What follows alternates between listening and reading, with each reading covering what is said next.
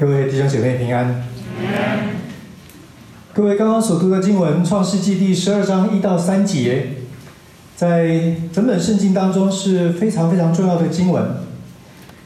我猜，如果说它是最重要的经文，也许会有一些人呃皱点眉头。但是如果说这是整本圣经当中前三名或前十名的经文，我想反对的声音就会少，非常非常的多。今天我们要一起来看这段经文到底在圣经当中有什么意义？对我们来说，它有什么样子的启示？当神对亚伯兰说：“你要离开本地本族父家，我要使你成为大国，赐你大名，给你大福。”到底这一段经文真正的意义在哪里？不晓得各位记不记得，在前几章，在前几周，我们曾经提到挪亚时期的洪水。那时候的人败坏，他们心里头所想的，尽都是一些邪恶的事。在公义的神的眼中，他所创造美好的环境，那个像天堂一样的地方，现在变成了人间地狱。所以神施行了审判。有很长时间的降雨，然后洪水泛滥，大地灭绝。在那个洪水的刑罚之后，有一段很重要的经文。当洪水结束之后，神给挪亚以及他的全家和大地一个非常重要的承诺和应许，就是。神不再用洪水灭绝大地，弟兄姐妹，这个应许，当我们看着天上美丽的彩虹的时候，我们都很感动。我们觉得神的爱在此向我们显明。不过，我不晓得你有没有注意到，这个承诺和应许其实产生了一个非常非常大的问题。洪水之后，挪亚的一家以及他们的后代，包括我们这些人，各位。上帝可以永远不审判我们吗？如果我们自私、骄傲，如果我们结伙抢劫、谋杀，各位，如果人的世界充满这一些邪恶，那神为了守住他的承诺，他不审判我们，这样可以吗？如果只是为了表面的，守约，上帝是一个说话算话的神，所以从此以后不再有审判。如果是这样子，那原来那个洪水的审判变成什么呢？如果是这样，这个神他还可以称为公义的神吗？他还可以成为真理的主吗？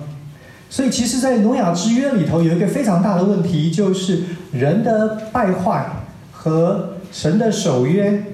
人的败坏应该要带来神的公义，但是守约里头却必须要强调神的慈爱。这两个有冲突的观念，在挪亚之约的持守上面产生了一个非常大的冲突。神怎么解决这个问题呢？他不可以掩面不看，好像没有罪恶一样；可是他也不可以对他所说的话。好像视而不见，那只是一时因为挪亚所献的祭得感动。那神要怎么处理这件事情呢？在圣经接下来的经文告诉我们的，就是创世纪第十一章巴别的故事。经文说，人来到了示拿地的平原，发现哇，在那块平原。肥沃的平原，富庶的地方，农业可以有很高的粮食的产出，这解决了人群聚的问题。弟兄姐妹，我们都知道群聚有多大的好处。虽然我们偶尔也抱怨，在大都市里头，垃圾的问题很严重，交通的堵塞，空气的污染。可是各位，今天大多数的地方。大部分的人仍然居住在城市当中，为什么？因为城市里头经济的产值就是比较高，我们可以各自发挥我们的所长，我们可以做我们最有兴趣也最能干做的事，然后我们彼此的配合，让经济可以有比较好的表现。因为群聚，所以你可以找得到各式各样的人才。也因为这样，所以我们可以有更好的生活品质。因为人力的充沛，我们可以有更安全的环境。古代的人很早就发现了这件事，所以当他们来到士拿的平原，当那块肥沃的土地可以使群聚产生可能的时候，人就不想离开了，人不想分散。所以他们说，我们要建造一座城和一座塔，塔顶通天，为要传扬我们的名，免得我们分散在地上。群聚带来安全，带来更好生活品质的时候，人就想要把它发挥到极致。弟兄姐妹，所有的人都在追求幸福、安全。繁荣，巴别的人也一样，所以造一座城，因为有城墙的保护，所以他们的生命的安全，他们所得到的财富等等，可以在那个城里头有好的未来。你可以理解。那为什么要建一座塔呢？这个塔这里说塔顶通天。请你千万不要想象当时的人对于呃地理天文没有概念，以为只要盖得够高就可以进到天上。呃，我想古时候的人很早很早就发现天呢超级遥远。塔顶通天其实是一个象征的含义，通天指的是要到达神明居住的所在。这不是单单一个人居住的城而已，而是在那里，你的宗教情怀可以有一个很好得到发展的地方。那是一个神明祝福的所在，塔顶通天，那是一个有敬拜的地方，是可以神和人在那里好像有一个和谐的神圣空间。很有趣的是，虽然好像有非常崇高的宗教情操，可是接下来所说的话告诉你，这一些人他们真正所想的，我们之所以要这样做，是因为我要吸引更多的人来。人去哪里？人需要物质环境的安全，人需要什么？人需要心安理得。人需要让他觉得，在他的神明的眼中，他是一个值得祝福的对象。但是，所有的这些在人的思想里头，最后要做的是我们的名。当然不是单单的一个名号哦，这个城叫做巴别，或者叫做开罗。名。当它真正吸引人的时候，有一点点像我们今天很多的人。当你选择居住的城市，各位，我们选择的除了也许是工作的机会、未来的保障等等之外，我们有一些时候，我们也也在意那个地方它的文化、它的价值观，这些人的信念。要传扬那个名，除了名号之外。其实它代表的是生活方式的选择，是文化的认同，是价值观。弟兄姐妹，听起来是非常棒。这群人，我们不是只是在一起觉得安全，我们大家都口袋有钱而已。我们是认同一套价值观，我们是选择某一种生活方式和文化，以至于我们在这里。可是你仔细想一想。如果那一套信念和价值观说的是我们的，到底谁是这个我们呢？今天即使在民主政治在全世界许许多多的地方成为实际、成为可能，各位，每一个地区它真正的信念和价值观是谁的呢？我们希望透过选票来左右政政治的选择或走向，但是我们大概都得承认，大部分的时候，所谓的“我们的民”其实是执政掌权者的意志。在今天的政治体制当中，还有可能透过监督或者定期的选举，让这个状况达到一个比较理想的情形。可是你想，在古代，当巴别的人聚集，当这个人口数越来越多，势力越来越庞大，各位，那个执政掌权、那个寡头政治的情况之下。它产生了非常非常可怕的状况，那就是这一些握有大权的君王，他们可以遂行己意，那就是权力犯罪，那就是阶级意识。你知道神为什么出手阻止巴别塔这样子的建筑继续的进行吗？因为神已经承诺不要用洪水灭绝大地。如果这么大的权力，未来有这么大可怕的犯罪，在狭隘的心胸，在利益的吸引之下，它所造成的可能非常非常的可怕。一旦那样的事情发生，上帝又已经承诺不可以用洪水灭绝，这下问题来了。所以在巴别，神动用了一个。在我看来是非常非常巧思的作为，神使用一个特别的方法，神介入，让他们彼此的沟通产生了问题，语言有了差异，有了方言，有了新的语言等等。经文告诉我们在那样的情况之下，巴别建造的工程只好停摆。各位。我们今天、呃，大概我们在这里很多弟兄姐妹，我们都学各式各样的语言。刚开始学语言的时候，都叫苦连天，常常怀疑神为什么干这个事，让我们今天日子过得很痛苦。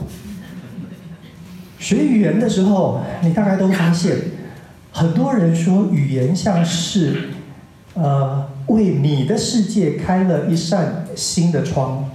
你学一个语言。你发现，同样这个人生活的世界里头，突然今天你有一个不一样看待的方式。这一群人他就有一些特别的表达。前一段时间有机会跟我们当中的呃 Vicky 聊天，我们那天在他家，他讲到他的母亲是广东人，广东人有很多很有趣的表达。那天讲了非常多，后来他提了一个例子，他说。广东人父母亲骂孩子，有时候会说：“哎呀，生一个叉烧都好过生你。”各位，你看，广东人对吃很有研究，完全反映在他语言的表达上。他就是随时想着那些美味叉烧啊。我在学希伯来文的时候，呃，读到一句。我们在圣经里头，弟兄姐妹都非常熟悉的说，神是，呃，不轻易发怒的神。你知道希伯来文怎么讲吗？希伯来文说，神是一个有长鼻子的。上帝的鼻子很长，为什么鼻子很长等同于他不轻易发怒？因为我们很生气的时候，中文说这个七窍生烟，有没有？啊，气得都冒烟了。那。上帝因为鼻子很长，所以那个烟呢，那个气要很久才会冒出来，所以神呢不轻易发怒，神是一个可以忍耐的神。但是这样子的表达告诉你什么呢？告诉你，古代的希伯来人他是一个非常非常图像思考的，告诉你他不太喜欢用抽象的表达，那不代表他没有抽象思考的能力，但是呢，他更喜欢那种图像的语言。特别是在描绘神的部分，他很喜欢拟人的表达方法。他觉得那样子，你可以对一个你看不见的神有一个非常实际、有一个非常生动的一个领受。语言，语言很有趣。神为什么要变乱那个语言呢？除了好像立即让那个工程不能进行之外，他说那有一个很重要的意义。这一群人，他们要怎么样子可以继续施工？各位，他们得花时间倾听，他们得花时间去理解这一个人他是如何看待世界的。上帝不是反对我们群聚，各位，神不在意，神不害怕我们有很多很多的人聚集在一个大都市里头，但是神不愿意我们让少数人拥有极大的权力，而他的眼中只有自己。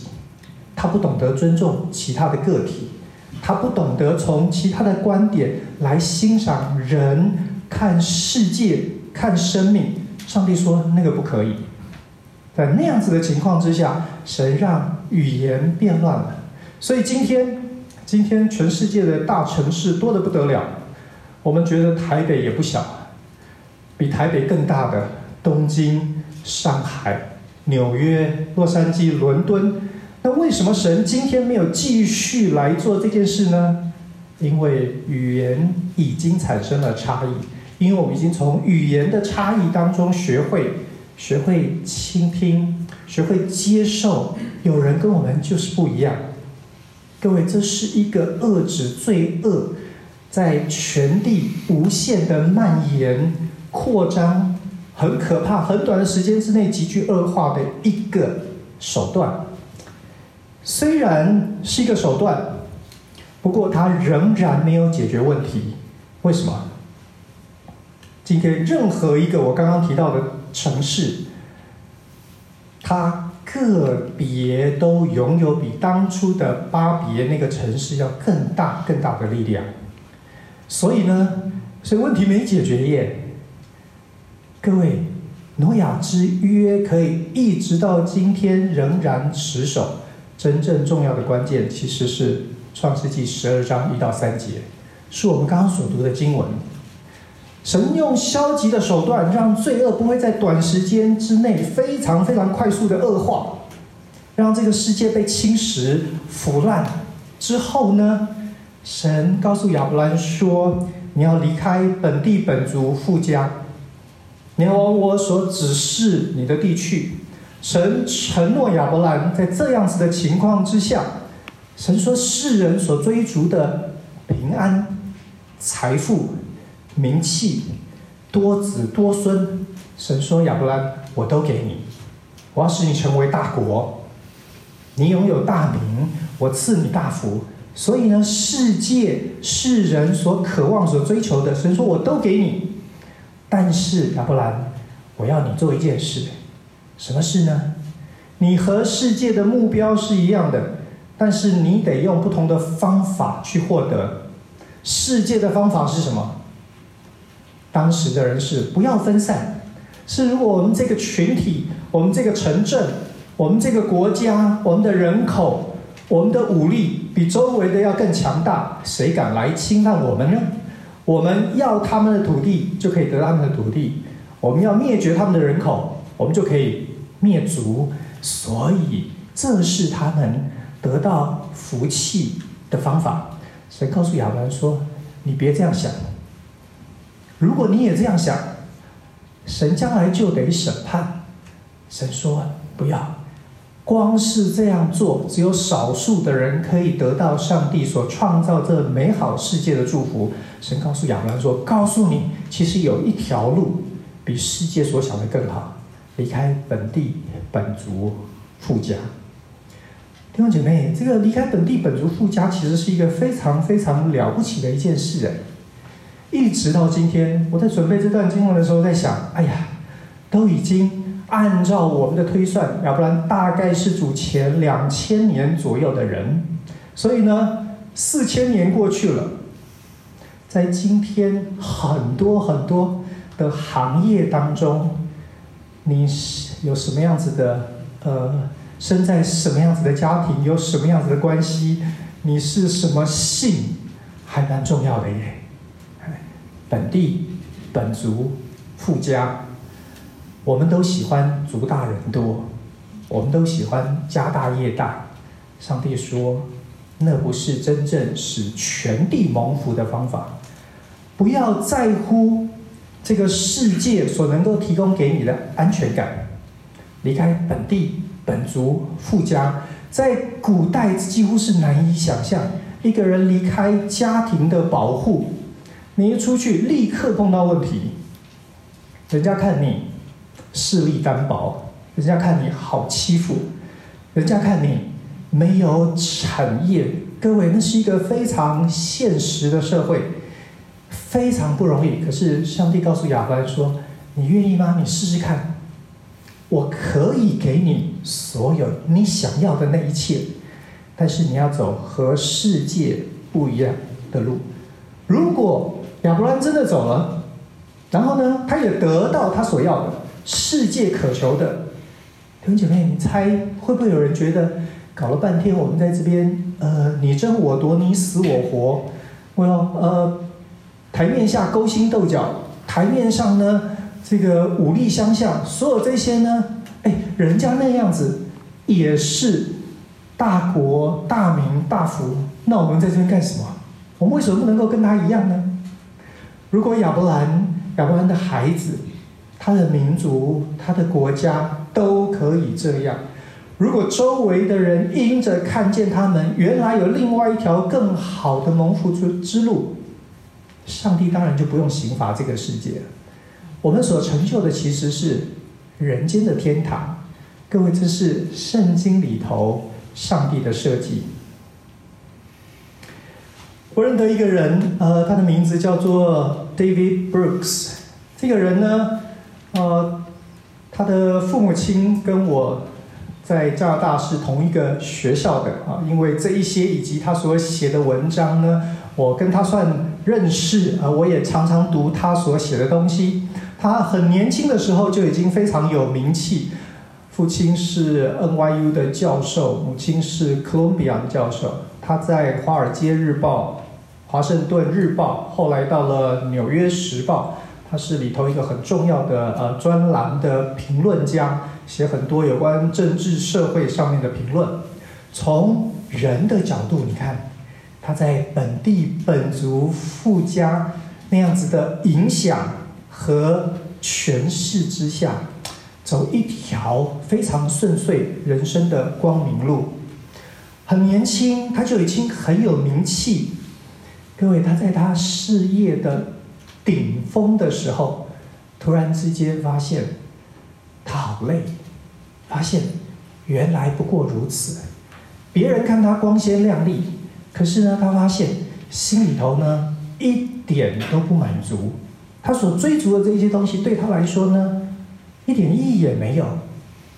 二零一三年，差不多是他事业顶峰的阶段，他跟他结了婚十几年的妻子离了婚，因为他发现他没有办法面对任何的亲密关系。事实上，他后来说，他发现原来他最想逃离的是他自己。追逐了半天，他说我。好像爬山一样，爬到顶峰，然后发现我爬错山了。这座山，这座山一点意思都没有。我费尽千辛万苦来到一个我不喜欢的地方。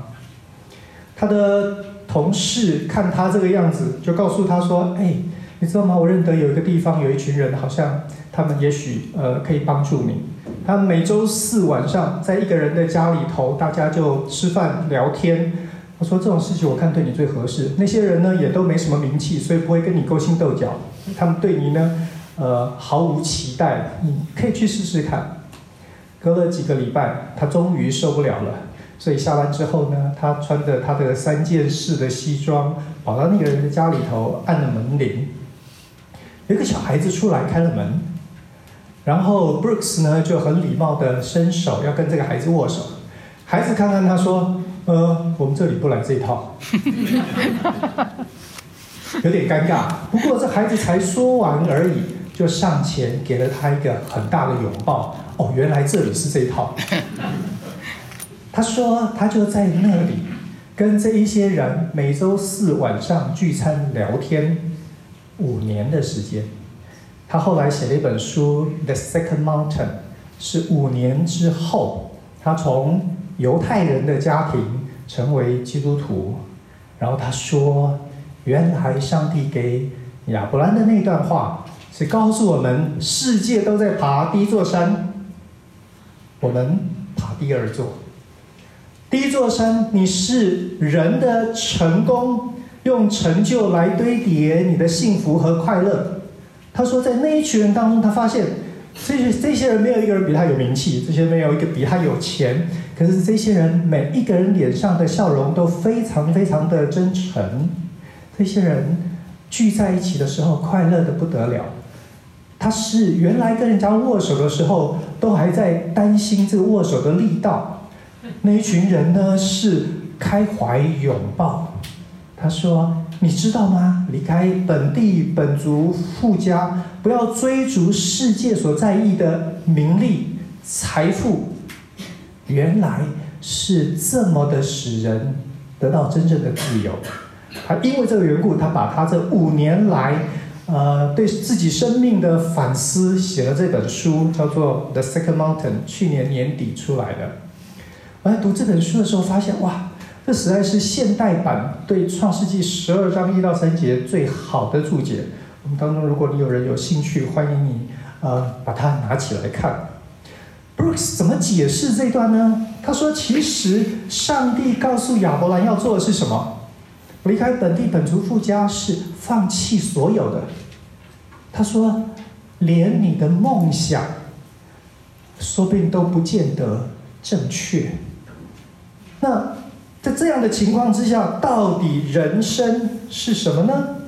他说：“看世界，不要在意你的名利、你的关系、你的网络。”他说：“你真的要在意什么？是学着看上帝的那一套，在这个世界当中如何成就、如何应用。”他说：“原来我们。”人生在世的满足和意义，非常大程度程度取决于你到底认识神有多少。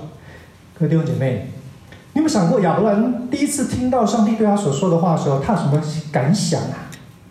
离开本地本族富家，哦，上帝叫我移民哎。各位，亚伯兰所想的第一件事情，其实是他的宗教观，他的神学。按着圣经的描绘，他原来住在今天的伊拉克，当时的巴别巴比伦。那个地方呢，是一个多神崇拜的环境。我猜，当他听到他认为是神对他讲话，他的第一个问题应该是：这个神是大神还是小神啊？因为是多神的环境嘛，是大神还是小神？按照巴比伦人的观念，各位不会有大神对你讲话的。为什么？因为你算老几啊？会跟你讲话的一定是个小神，一定是你的家神。可是如果用小神来理解，哦，这个小神口气不小哎。哪一个土地公会告诉你说离开我的管区？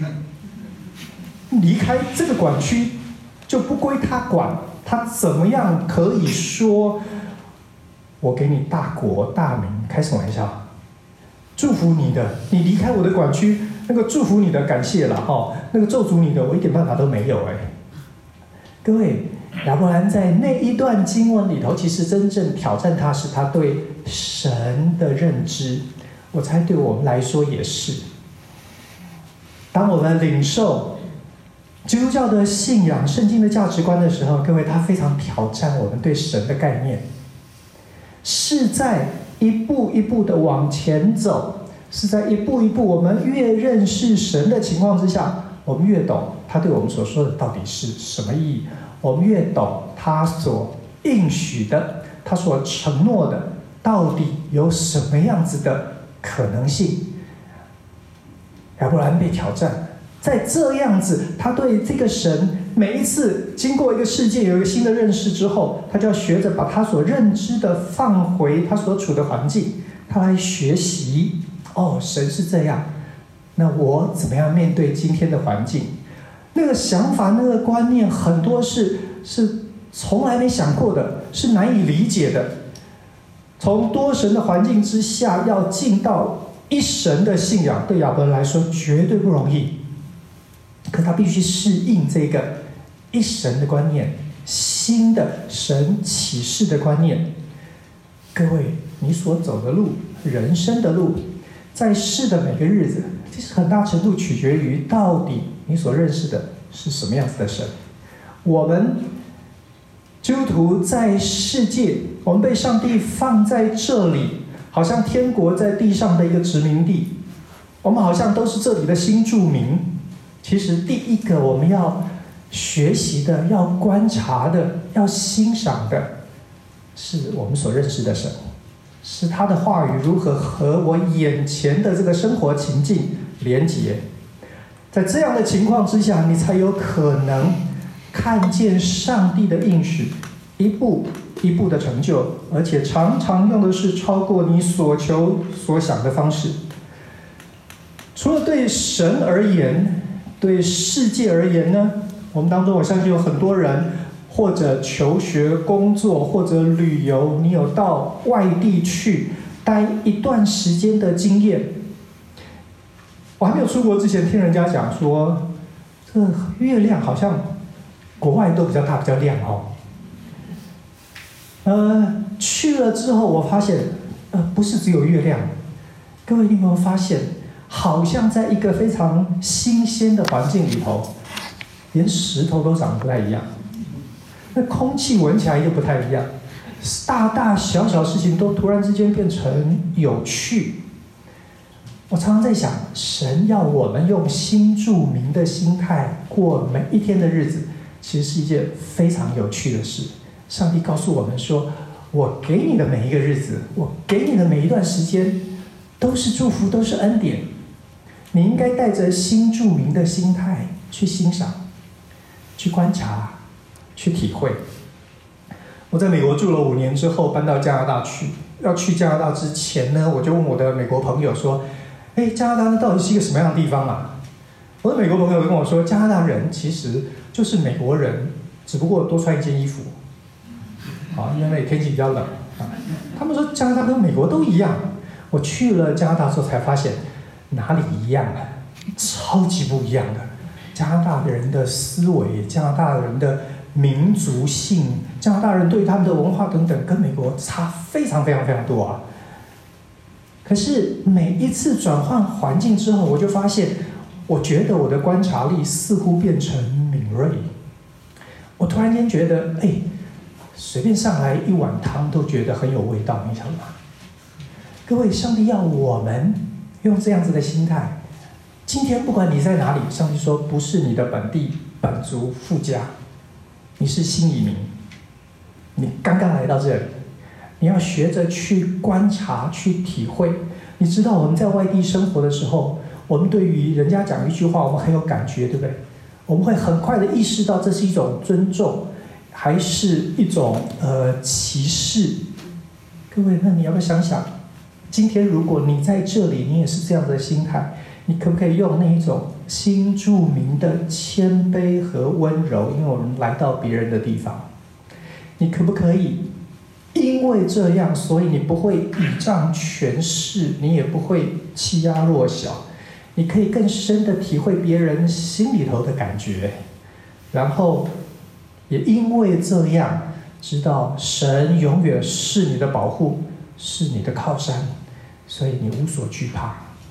你可以在那里真正活出属神的样式，追逐属天的生命，那是上帝要给我们的。上帝要透过每一个亚伯兰，上帝要透过每一个基督徒，在这个地上成就仿佛在天的世界。如果是这样，当然神不需要审判世界，神。可以使他的创造回到原来他一开始的心意。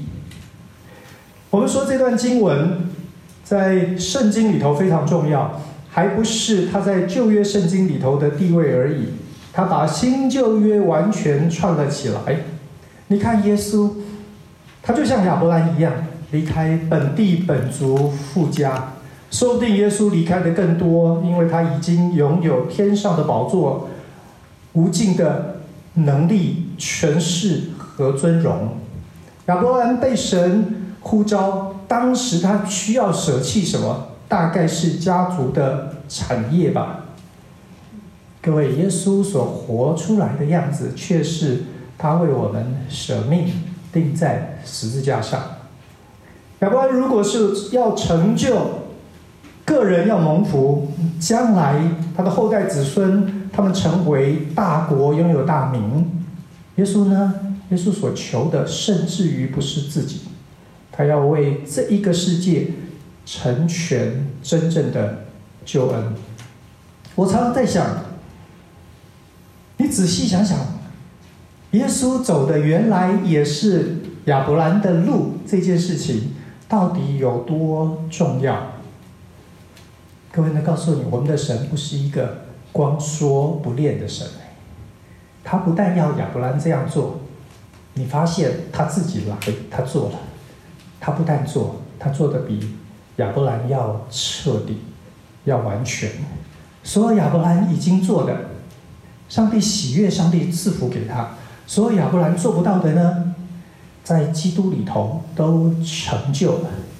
是因为这样子的缘故，世界才有盼望，因为你有一个爱你到底的神。他为了人，他可以毫无保留，他可以完全牺牲，完全舍己。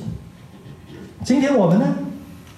我们都是基督徒，我们都是小耶稣，我们被神呼召来走天国的道路，背耶稣的十字架，领受亚伯兰的呼召。我们基本上做的是一模一样的事。我相信那一位应许。要为我们成就大福、成就大国、拥有大名、成就完全救恩的神，各位，他是说到做到的神，他是为我们补足一切的神，他愿意从高天宝座来到我们当中，为了陪伴，为了呼唤，为了拯救。弟兄姐妹，这是基督教的信仰，也是为了这样子的呼喊。我们成为基督徒，我们成为上帝在地上所设立的殖民地，成为这块殖民地里头的新住民，盼望我们的影响力可以带到这个世界。我们一起祷告，感谢上帝，你呼召了亚伯兰来跟随你，放弃眼前的权利。财富来回应你，我们更感谢你，耶稣，为所有历世历代人所做不到的、所亏欠的，都付上了代价，成为完美的典范。谢谢耶稣愿意为我们这一些罪人死在十字架上，你自己成就了牺牲舍己。你也成就了所有你原来应许要成就的，求主的圣灵在我们的心中柔软我们的心，打开我们心灵的眼睛，让我们看见，在你才有真正蒙福的道路，在你才有生命永远的救恩。谢谢主，祷告靠耶稣的名，Amen。